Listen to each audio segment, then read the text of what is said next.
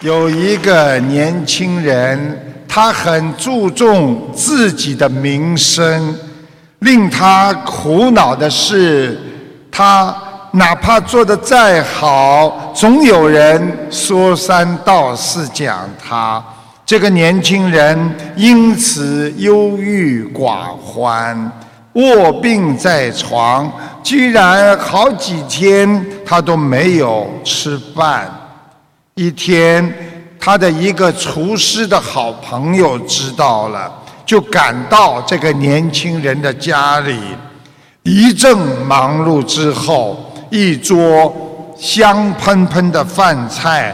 令这个年轻人胃口大开，他一边吃一边连连的称赞：“谢谢你呀，兄弟，你的手艺真不错。别谢我，要谢呀，就谢谢这个帮你烧饭的火呀，因为有火，我们才能烧饭呢。”那么，要是没有火的话，我只能请你吃生的食物了。厨师话锋一转，可是你知道吗？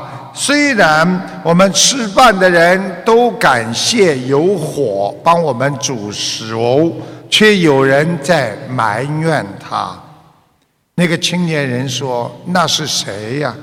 锅子，因为火的缘故。”啊，锅子就被烧黑了，因为火缘故，把锅子有时候烧穿了。合伙能煮食，也能伤锅，相同。在这个世界上，没有十全十美的事情，也没有十全十美的人。别人骂你，你要感恩。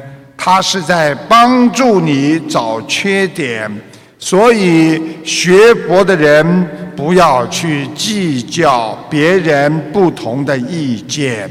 在这个世界上，总有两面性，我们要抓住正能量，凡事把别人身上的缺点要包容。把别人身上的优点要放在心中，把别人往好的地方想，你的心中充满着善良和慈悲呀。